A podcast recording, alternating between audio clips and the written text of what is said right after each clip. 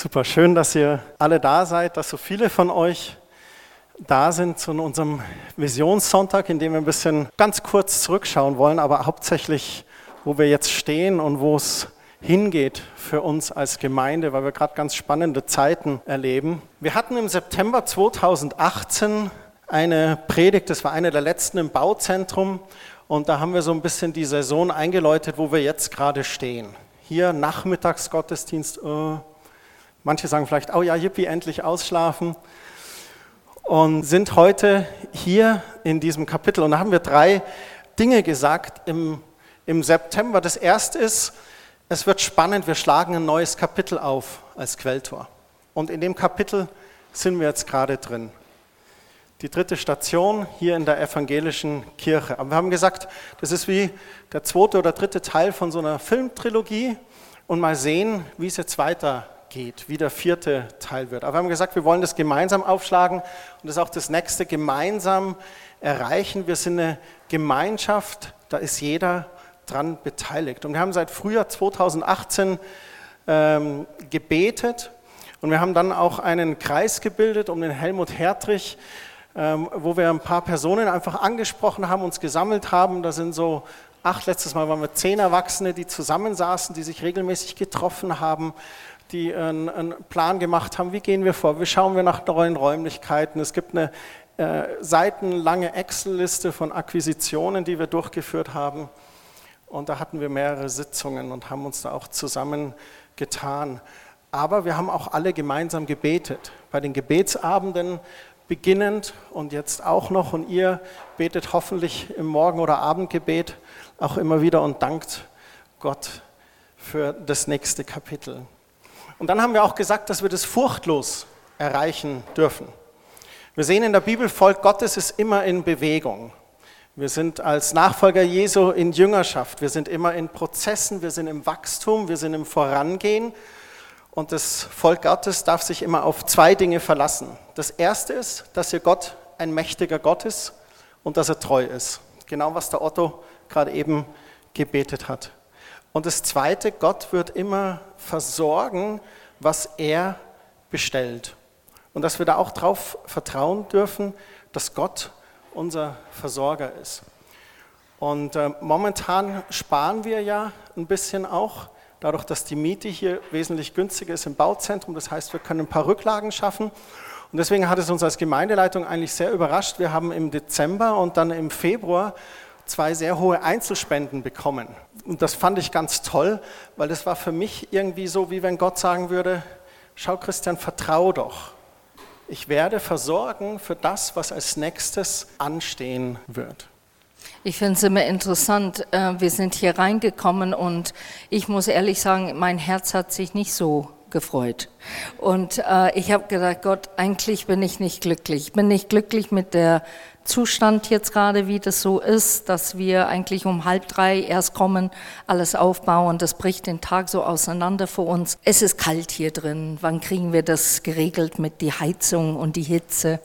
Und äh, ich habe dann gedacht, okay, Kerstin, du meckerst schon aber vielleicht meckerst du zu Gott dann, mach diese so Austausch, dass du sagst, okay, ich lege das jetzt bei dir ab. Was mir unzufrieden macht, lege ich jetzt bei dir ab und ich sehne mich einfach, dass du reinkommst in das Meckerei und entweder, dass du mein Herz änderst oder dass du die Umstände änderst. Und äh, ich finde es total legitim in diesen Phasen, wo wir sind, dass wir diesen Austausch mit Gott haben, dass wir sehen, was ist seine Sicht, der Sache. Und wo diese Spende reinkommt, das hat auch mein Herz total gefreut, weil ich habe gedacht, hey, es gibt Hoffnung. Da gibt es dann eine andere Tür, die wir hoffentlich bald durchgehen werden. Und Gott hat echt einen Plan. Er hat uns nicht vergessen. Das ist richtig. Amen. Und wir fixieren uns natürlich nicht auf die Einzelspenden. An dieser Stelle auch ein herzliches Vergelt's Gott an euch alle, die ihr ganz treu seit vielen Jahren einfach Quelltor unterstützt und das finden wir total super und echt klasse. Ja. Quelltor hat ja angefangen mit zwei Bibelstellen. Eine dieser Bibelstellen ist in Epheser 4, Verse 15 und 16. Da heißt es, stattdessen wollen wir die Wahrheit in Liebe leben und zu Christus hinwachsen, dem Haupt der Gemeinde. Er versorgt den Leib und verbindet die Körperteile miteinander. Jedes einzelne leistet seinen Beitrag, so wächst der Leib und wird aufgebaut in Liebe. Und es war einer der Grundgedanken in der Gründung in Kombination mit Johannes Kapitel 7, die Frau am Brunnen, der Jesus begegnet. Und Jesus sagt zu ihr, ich bin die Quelle des Lebens und trink von mir und dann wirst du selber zu einer lebensspendenden Quelle werden. Wir haben dadurch da im Beginn diese Auftragsaussage hier formuliert, Quelltor lebt die Wahrheit des Wortes Gottes in Liebe und wächst dadurch zu Christus hin. Wenn jeder Einzelne sich einbringt, wächst der Leib und wird aufgebaut in Liebe. Und diese Auftragsaussage hat sich dann weiterentwickelt und dann hatten wir eben vor circa zwei Jahren diesen Claim, was macht eigentlich Quelltor aus? Das ist Gott erleben, dass Menschen Gott erleben, die Quelle des Lebens kennenlernen und dass sie auch Heimat finden, dass man eine Gemeinschaft findet, in der man zusammen das Leben gestalten kann und gemeinsam wachsen kann. Und dazu möchte ich jetzt den Philipp Mayberger mal nach vorne bitten.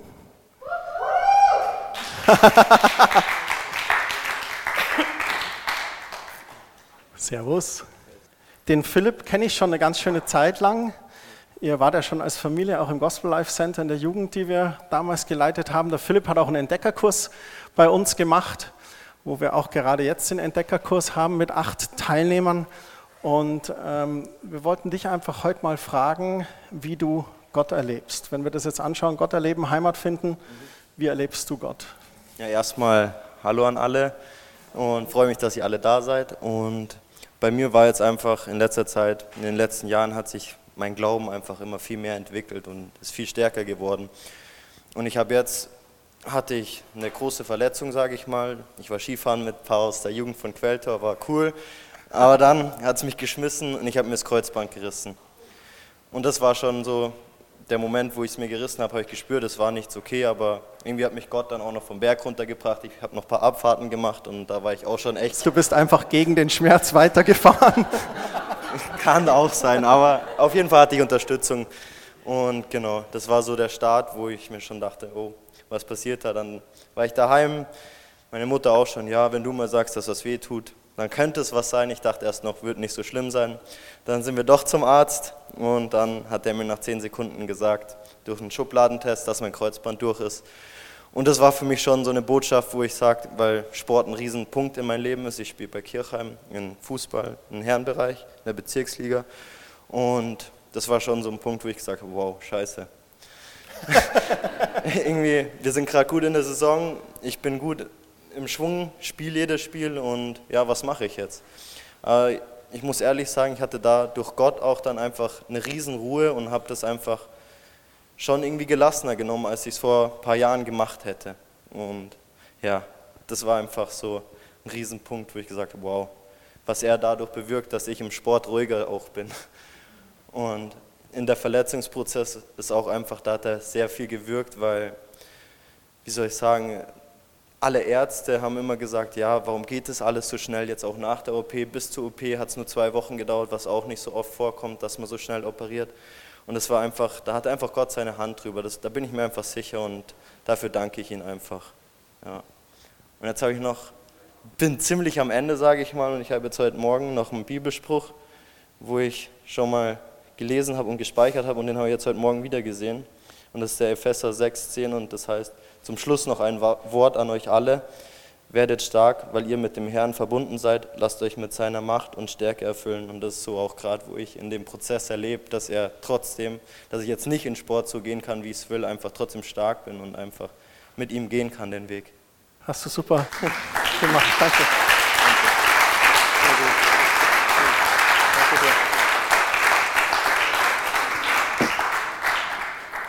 Ich bin sicher, dass viele andere auch äh, Gott erlebt haben und es freut uns, Total. Uns freut auch immer wieder, wenn wir hören, wie ihr untereinander euch unterstützt. Die Katrin Frenzel, die hatte auch eine kleine Knie-OP, die lief nicht so wie gedacht und die ist gerade zu Hause. Heute Mittag war sie mit ein paar Familien aus Quelltor beim Pizzaessen, aber jetzt ist sie wieder heim. Und ähm, was ich total toll fand, sie kam dann von der OP zurück nach Hause Und Dorcas und Irene, die waren dann gleich bei ihr in der Wohnung und haben geholfen. Und das hören wir so oft von euch, dass ihr euch da gegenseitig so unterstützt und so ganz unkompliziert. Also da brauchst gar keinen Anruf ins Gemeindebüro und dann organisiert man was, ihr organisiert euch selber, schon so herzlich, das ist echt klasse. Dann haben wir noch etwas zu dem Thema Heimat finden. Und da hatten wir an eine Familie gedacht. Die können heute leider nicht hier sein, weil die in Würzburg sind. Aber dank der modernen Technik haben wir jetzt eine kleine Live-Schaltung. Hallo Maria, hallo Christian, schön, dass ihr da seid und danke, dass ihr ein paar Fragen antwortet, die ich jetzt gerade stellen werde über Quelltor. Wie seid ihr überhaupt zu Quelltor gekommen? Tja, wir waren jahrelang gemeindelos. Wir waren oft bei unseren Freunden, haben wir besucht in München, in Walheim, in Schongau. Ja, dann waren wir gemeindelos und ich wusste, wusste nicht wohin. Ich möchte irgendwo hingehen, wo ich mich heimisch fühle. Und ich kannte aber schon das euch und ich kannte schon Quelltor. Du hast mir mal in Bücherei Visitenkarte gegeben. Und ich habe das so sorgfältig aufgehoben und habe gewartet und gebetet, Maria, es kommt noch, es kommt eine Zeit. Und genau so war es. Dann sind unsere Freunde auch gemeindelos geworden und ja, dann haben sie sich unterhalten, wo man hingehen können und ja, und dann habe ich gesagt, so, jetzt habe ich mein Part, jetzt muss ich reden. Und dann habe ich erzählt, habe ich gesagt, wir haben ja in Feldkirchen eigene Pastor und Pastorin und die haben gemeint äh, in München-Riem und da gehen wir mal hin. Und tatsächlich haben alle mitgezogen und dann sind wir hingekommen. Und vom ersten Tag an hat mir super gefallen und ja, dann zweiten Mal. Und dann habe ich zu meinem Mann gesagt, Christian, ich glaube, wir haben unsere zweite Wohnzimmer gefunden. Das ist echt eine interessante Geschichte, was du da gerade erzählt hast, Maria. Ähm, was gefällt euch an Quelltor? Ich würde sagen, dass in der Gemeinde die Liebe und die Wärme und die Zuneigung sehr, sehr ausgeprägt. Also man kommt in den Gottesdienst rein, man trifft sich, es herrscht eine, eine wahnsinnig tolle Atmosphäre untereinander. Man spürt einfach die, die Liebe äh, zueinander, man spürt den Heiligen Geist, diese Gemeinschaft, ähm, die Leute dann auch danach kennenzulernen. Und es macht einfach äh, viel Freude dabei und ich bin mir auch sicher, dass es Leute gibt, denen es vielleicht nicht so gut geht, aber die genau dann in der Gemeinde einfach Halt finden und äh, auch Hilfe finden und, und, sich da richtig wohlfühlen können. Jetzt wart ihr das erste Mal auf die Gemeindefreizeit letztes Jahr. Wie hat es euch gefallen? Sehr schön. Es war nicht unsere erste Gemeindefreizeit, wir waren mit anderen Gemeinden auch schon unterwegs, aber das mit euch war wunderschön und möchte mal wieder tun. Wie hat es dir gefallen? Es war ein Traum eigentlich, muss ich sagen, weil durch das, dass wir neu in der Gemeinde waren, hatten wir auch noch nicht allzu großen Anschluss gefunden. Wir haben zwar ein paar Leute kennengelernt, wir hatten das Männerweißwurstfrühstück zusammen, da habe ich ein paar dann näher kennengelernt. Aber so kennenlernen beim Gottesdienst an sich äh, ist ja dann doch nicht so äh, machbar wie woanders, weil man ja nicht viele, äh, viel Zeit hat, ähm, zu reden und bei der Freizeit war es halt so, man hat halt dann wirklich jeden eigentlich ziemlich genau kennengelernt. Und das war einfach wahnsinnig toll, es war super organisiert. Ja, lustige Truppe am Tisch. Ähm, ich habe da doch auch ganz viel gelernt, auch im Geist viel gelernt, ich habe gut weiterentwickeln können. Die Gebetsrunde hat mir sehr viel gebracht, ähm, persönlich im Glauben, äh, mit dem Geist zusammen. Es hat, war sehr aufbauend in der Früh zu beten. Für mich war es auch neu, weil ich jetzt bis dato keiner, der wo so gern öffentlich vor anderen einfach betet. Ich habe da immer so ein bisschen Scheu gehabt dabei. Da muss ich sagen, habe ich sie dank der Gemeindefreizeit etwas abgelegt. Es klappt heute viel besser und ist auch für mich einfacher. Und ja, es war eine ganz eine gelungene Freizeit und wir freuen uns schon auf die nächste. Und anhand natürlich an eurer Antwort gehe ich davon aus, aber ich stelle trotzdem die Frage, äh, würdet ihr Quelltor weiterempfehlen? Du hast gesagt, du hast gleich am Anfang Leute gesagt, kommt doch mit. Ja, kennen welche. Genau, und ich schaue immer wieder, dass ich welche mitbringe, auch aus meiner Straße, weil ich immer wieder erzähle und publik mache und Ja, und ich will, dass wir wachsen, dass man eben immer mehr sind und dass die Leute eben zu Jesus finden. Mhm. Weil ich habe oft das Gefühl, wenn die Leute mit mir reden, erstmal am Anfang tun sie sich noch schämen, über Jesus zu reden oder genieren sie sich, ihren Glaube preiszugeben. Aber im ganz tieferen merke ich, die suchen nachher Gespräche, die kommen dann auf mich zu und sagen zu mir, äh, was über Jesus und so und ich sage denen dann, komm einfach mit, ich erzähle nicht zu viel. Ich will einfach mitkommen und jeder soll sich sein eigenes Bild selber machen und das ist schon dieses Gefühl, was mich schon dann beruhigt und ich sehe, Leute zeigen Interesse, plus die brauchen noch ein... und bei dir, Christian? Ja, ganz genauso. Ich bin, ich bin auch sehr froh darüber, dass Sie zum Beispiel im beruflichen Umfeld immer mehr Christen jetzt kennenlerne und ähm, auch die Leute, denen ich über unsere Gemeinde erzählt habe, Gottesdienst erzählt habe, über den Hauskreis und so weiter, da waren die Reaktionen fast alle positiv und das hat natürlich sehr viel Spaß gemacht, sowas zu erzählen. Oder wenn dann jemand nachfragt, du, was macht er im Hauskreis, dann kannst du sagen, ja, wir bieten dann gemeinsam und du kriegst dann nicht unbedingt gleich einen negativen Kommentar, sowas Blödes oder so, und das war recht schön, dass dann die Leute bei uns positiv darauf reagiert haben. Und ich würde es auf alle Fälle weiterempfehlen, ist ganz klar. Ich möchte auch, dass wir uns weiterentwickeln in der Gemeinde. Ähm, wir brauchen ein, ein neues Haus, wir werden ein neues Haus bekommen, dank Gott. Er wird dafür sorgen, dass wir das Richtige bekommen, so oder so. Es wird gut werden, das wissen wir, davon bin ich ganz fest überzeugt. Und dann können wir auch weiter wachsen und uns entwickeln. Dann vielen lieben Dank für eure kleine Interview. Ich habe mich sehr gefreut. Und bis demnächst. Genau. Bis demnächst. Ja, tschüss. tschüss.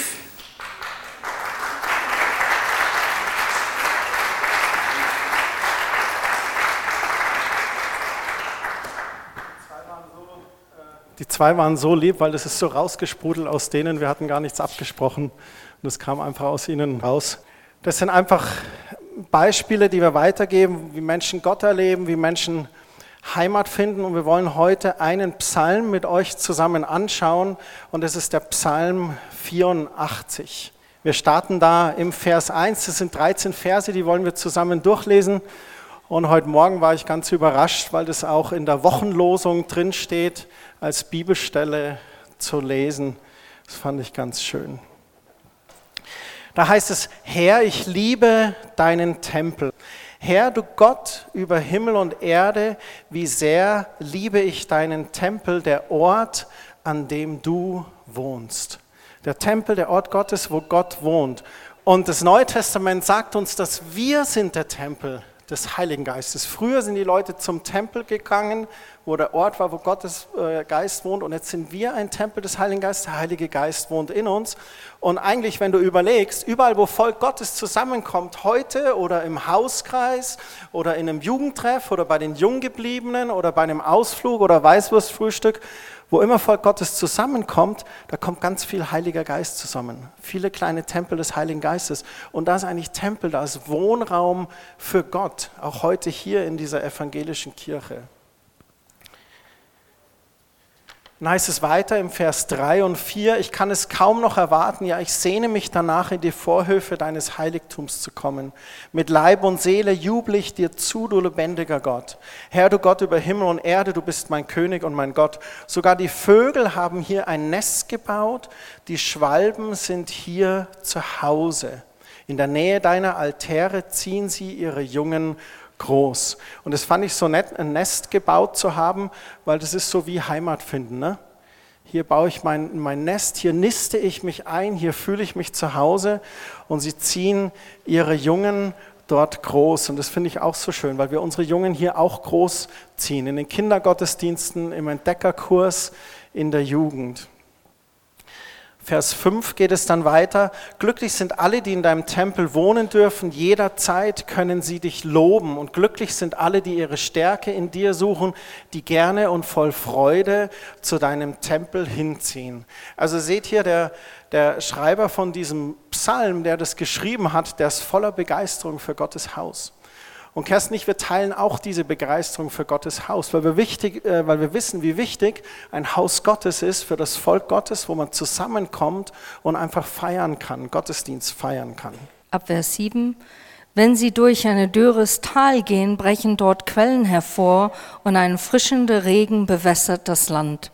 So wandern sie mir stets neue Kraft, bis sie vor Gott auf dem Berg Zion stehen.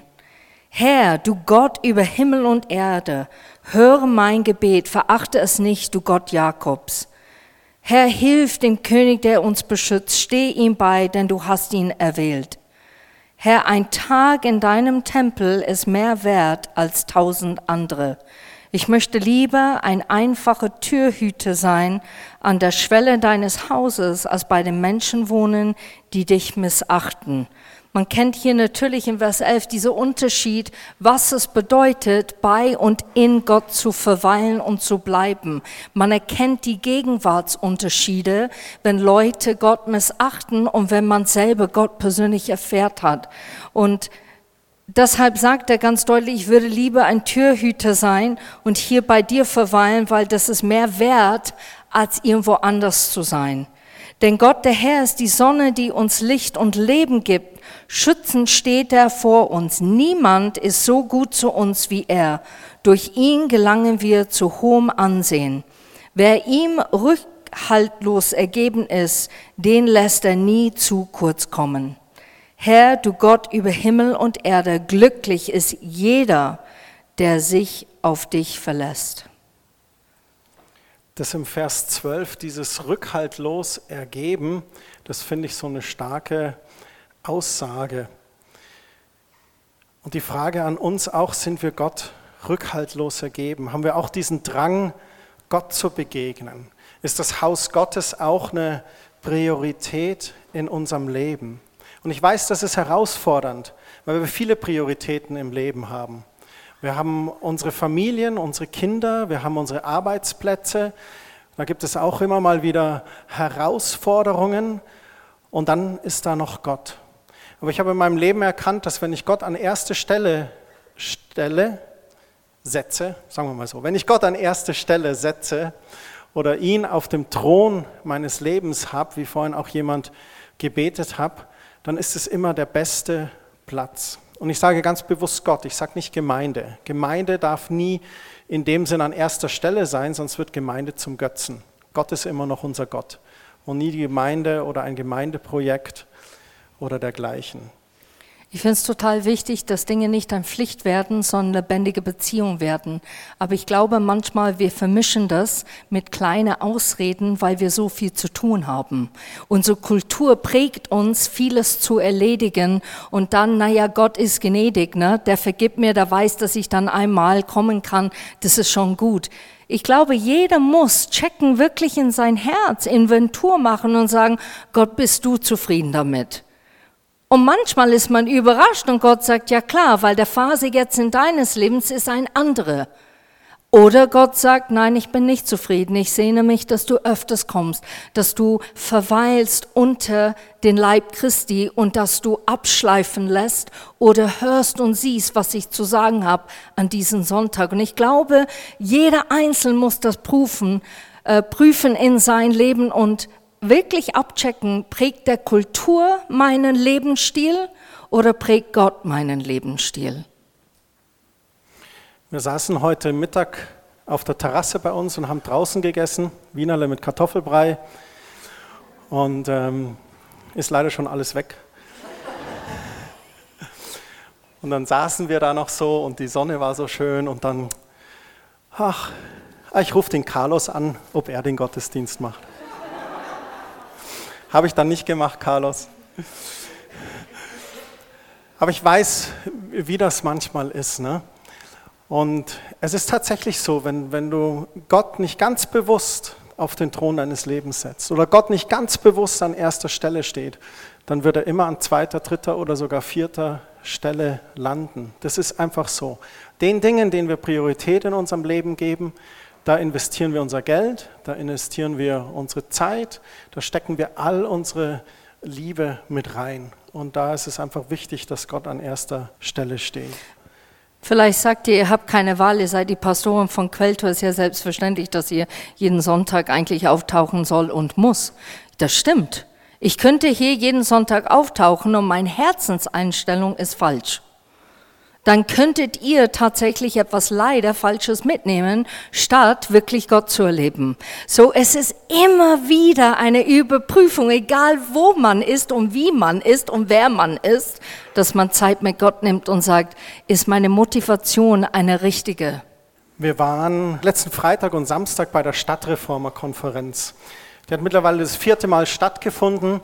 Das ist eine Konferenz, die Michael Winkler zusammen mit einer Gemeinde in Stuttgart, die heißt Doxadeo, der Pastor dort ist der Bastian Hagenlocher und seine Frau die Lilly und dem Alan Platt. Alan Platt ist ein Pastor aus Südafrika, die gemeinsam das initiiert haben.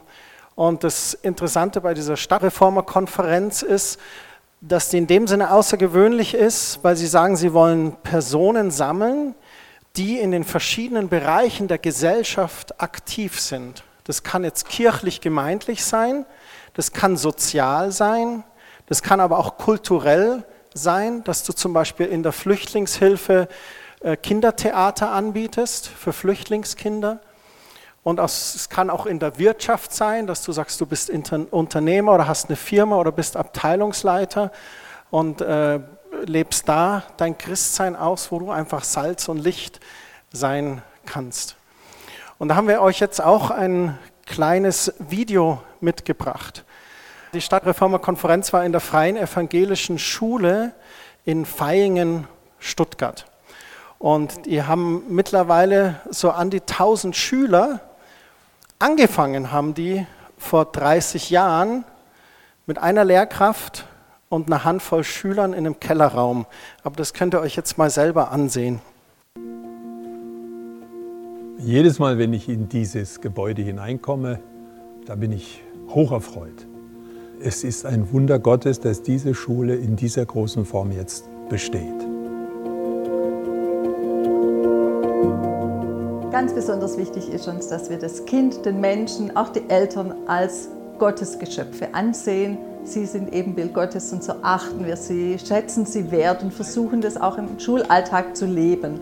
Das heißt, wir nehmen uns Zeit für Einzelgespräche. Der Klassenlehrer hat Zeit, um wirklich einzelne Gespräche zu führen. In der Grundschule heißt es Kindersprechstunde, bei den Großen heißt es Mock oder Motivationsgespräch. Wenn es dann mal ganz kriselig wird in der Pubertät, was ja durchaus vorkommt, viele Kinder kommen auch aus problematischen Familiensituationen, dann gibt es sogar die Möglichkeit, eine Auszeit zu nehmen in unserer Außenstelle Winterbach, in einer kleinen Gruppe zu lernen und Lernen und Arbeiten zu verknüpfen, zu schauen, ob ich wieder auf die Füße komme und wieder im Schulalltag andocke, sodass Schule gelingt. Es gibt manchmal Initiativen, die kommen hier rein und sagen, wow, sowas möchten wir auch mal haben. Aber sie vergessen, dass die Schule eine Geschichte hat. Und sie begann nicht mit diesem wunderbaren Gebäude, sondern sie begann im Kellerraum des CVM-Gebäudes in Möhringen mit 15 Schülern und einer Lehrerin, die gleichzeitig Rektorin, Putzfrau, Telefonistin und Mädchen oder Frau für alles war. Wir haben hier an der FES vier Schularten unter einem Dach in einem Schulgebäude mit einem Schulleitungsteam. Auch die Kollegen verstehen sich als ein Kollegenteam und sind verteilt auf Grundschule, Realschule, Werk. Wir wirken in die Gesellschaft, hier in Möhringen, in Stuttgart und darüber hinaus.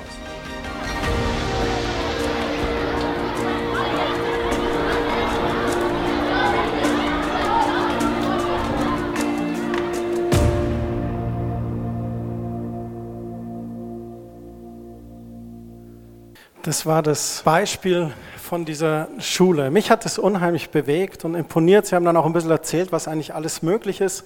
Im Grundgesetz Artikel 7 steht zum Beispiel, dass wir das Recht haben, christliche Schulen und, und Kindereinrichtungen zu gründen. Also es ist im Grundgesetz verankert und es ist eigentlich auch ganz viel Unterstützung vom Staat dafür da, weil sie eigentlich Leute suchen, die in diesen Bildungsberufen aktiv sind. Ich kenne das auch hier von München. Wenn du jetzt zum Beispiel drei, vier Erzieherinnen finden würdest, die sagen, sie wollen eine Kita gründen, dann ist die Stadt München so, äh, so bereit dafür, dass sie äh, gleich zu Beginn den Grundstock zur Verfügung stehen und dir fast zu 100 Prozent eigentlich alles, alles zahlen und einbringen. Was Kerstin mich direkt bewegt hat, war dieses, da waren einfach ein paar Leute, da war eine Lehrkraft, und diese 15 Kinder, diese Handvoll, und dann haben die angefangen. Und dann ist es einfach immer weiter gewachsen und hat sich weiterentwickelt. Und ich musste dann ein bisschen schon an Quelltor denken, an die, die ersten Gottesdienste im Bürgerhaus, wo wir diese Infoabende hatten, zwei Infoabende, da haben sich 30 Erwachsene eingetragen, die gesagt haben, wir sind da mit dabei. Und wir durften auch wachsen, wir durften uns auch weiterentwickeln, hocken heute hier mit circa 70 Personen in einem, in einem Gottesdienst. Und was wir geben wollen heute Morgen ist euch auch Vision, äh, heute Nachmittag, euch Vision zu geben, dass Gott mit seinem Volk unterwegs ist. Und dass Gott immer ein Gott ist des Wachstums und der Weiterentwicklung und der nächsten Kapitel, die er aufschlägt. Und wenn wir da immer unseren Fokus auf Gott haben und bei Gott bleiben, dann führt er uns immer weiter, Stück für Stück. Und um das zu zeigen, hat die Kerstin noch was Visuelles für uns heute. Ja, ich habe ein Visual und zwar Helge, kommst du kurz raus. Dann haben wir äh, Tom, würdest du rauskommen? Und dann haben wir Jonas, kommst du raus? Äh, und dann werden wir Simon haben. Simon, kommst du raus? Ja, du. So, und dann hast du quasi wie ein Staffellauf. Jonas muss hier. Ja, hilft nichts. Das muss schon reihemäßig treu sein. Ne? Genau. Genau. Und Helge hält die Staffel. Helge erlebt Jesus, geht mit Jesus, ist lebendiger Christ und gibt einfach das weiter, was sie von Gott erlebt hat, zu Tom. Tom ist natürlich ein bisschen Die jüngere. nächste Generation. Die nächste Generation, wollte ich jetzt gerade sagen, erlebt auch Gott, ist begeistert, steckt Leute an bei Royal Rangers und wo er ist und gibt auch den Staffel weiter. Und Jonas natürlich ist ein wenig jünger als Tom und äh, ist auch begeistert von Jesus und hat ihn erlebt und möchte das auch dann weitergeben. Und dann gibt es an Simon und Simon natürlich ist der Generation. Ja. Und der Simon Nein, nein, ist einfach die behalten. Generation. Vielen Dank für das Visual. Herzlichen Dank euch alle. Was wir damit sagen wollen, ist ganz simpel. Egal was wir tun oder egal was für Pläne und Träume wir haben, es geht nicht nur um dich. Der Staffel muss weitergehen. Der Staffel muss weiter wachsen. Der Vision muss eigentlich weiter wachsen zu der nächsten Generation und weiter und weiter und weiter. Und deshalb uns ist es total wichtig. Quelltor ist für alle Generationen da und soll für alle Generationen da sein, damit es floriert, damit es aufgeht, damit es wächst und damit es in die Tiefe geht. So wenn ihr an Quelltor denkt und betet, dann bete auch für die Generationen, die hierher kommen und Heimat erleben und vor allem Gott erleben. Kerstin hat schon gesagt, es geht nicht nur um uns. Wann immer wir für Quelltor beten, denken wir auch an die nächsten Generationen, die, die nachkommen, die jüngere Generation. Und ich finde es mal so gut, jeder, jemand hat mal gesagt, die Jugend von heute ist nicht die nächste Generation, es ist die heutige Generation. Man darf nicht immer von der nächsten Generation sein, sondern eigentlich sind sie schon da. Gerade eben sind sie unten in zwei Räumen, Kleinkinder und Schulkinder. Und die gehören dazu und die sind wichtig. Und da wollen wir diesen, diesen Staffelstab weitergehen und sind dankbar für die Generation von Helga, Otto, Chris, Lothar und wer sonst noch alles hier sitzt, die uns vorausgegangen seid, die ihr Jahrzehnte schon mit Gott treu geht und immer mit dabei seid. Ihr seid uns da große Vorbilder und die sind auch wichtig, sehr, sehr wichtig. Jetzt kommen wir zu einem der letzten Punkte. Wir wollen heute auch noch Abendmahl feiern und wir haben auch eine kleine Umfrage-Postkarte für euch vorbereitet. Die wollen wir ganz am Ende noch austeilen an euch, weil wir ein bisschen Feedback wollen von euch. Aber ich möchte euch kurz erzählen von dem, was wir in der E-Mail schon gesagt haben, was sich letzte Woche ergeben hat. Wir haben ein paar Sachen.